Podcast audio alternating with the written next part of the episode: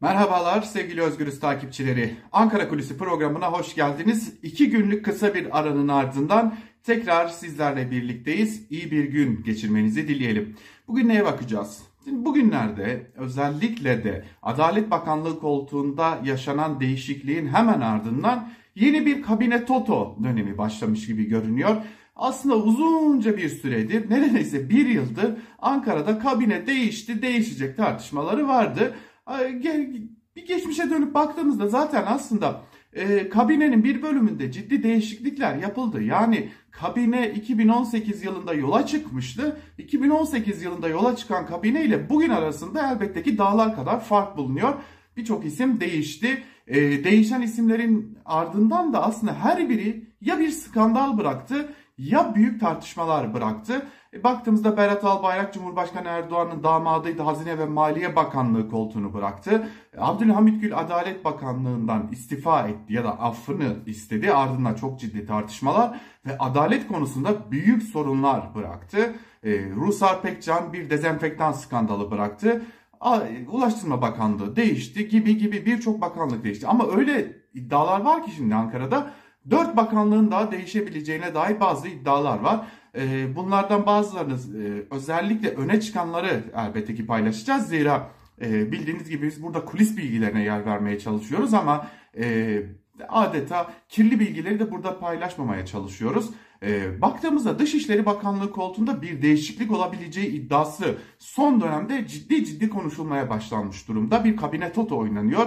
Yerine hangi isim getirilir belli değil ama Dışişleri Bakanı Mevlüt Çavuşoğlu'nun e, ya görevden alınacağı ya da görevi bırakabileceğine dair bazı iddialar söz konusu.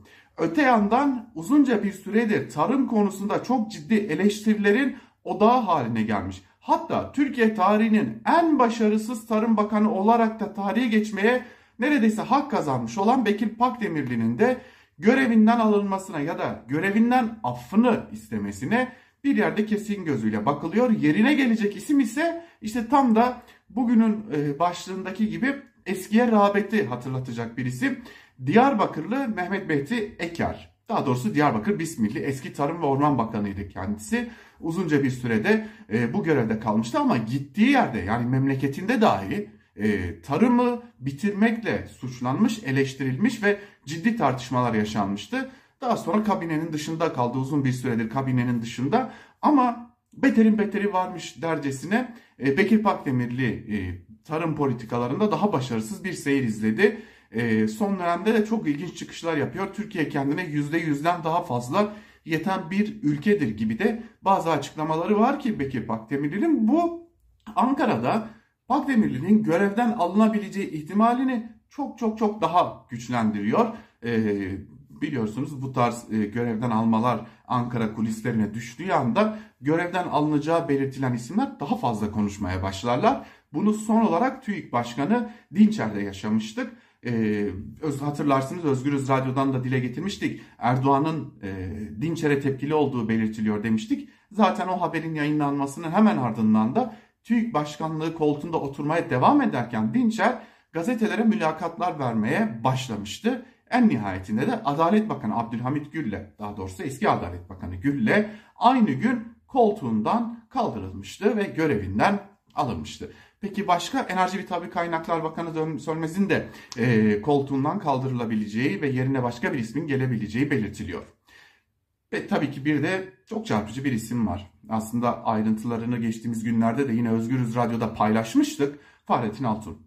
İletişim Başkanlığı'nın başındaki isim bir kamu personeli olmasına rağmen yani esasen baktığımızda atanmış bir isim olmasına rağmen bir siyasetçi gibi görev yapan siyasetçilere e, neredeyse her konuda laf yetiştiren siyasetçileri eleştiren ama esasen bir kamu görevlisi olan atanmış bir isim olan e, Fahrettin Altun'un da e, görevden alınabileceğine dair çeşitli iddialar dolaşıyor. Neden?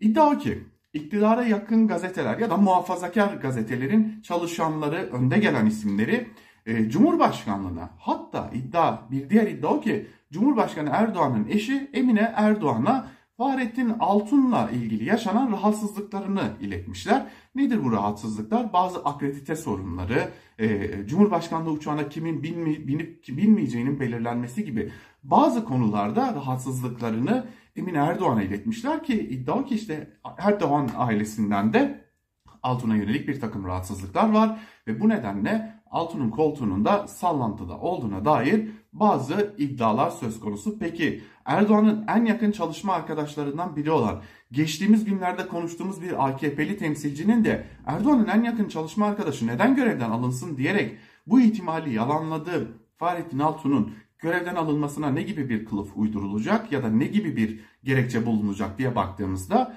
Altun'un sağlık sorunlarının gerekçe gösterilebileceğine dair bir iddia da yine Ankara'da konuşuluyor. Dediğimiz gibi eski rağbetten bahsetmiştik ya Cemil Çiçek'in de yeniden daha yüksek kademelere gelebileceğine dair bazı iddialar söz konusu. Yine belki kabine içerisinde ya da Cumhurbaşkanlığında daha büyük bir göreve, daha önemli bir göreve gelebileceğine dair de çeşitli iddialar Ankara kulislerinde dolaşıyor.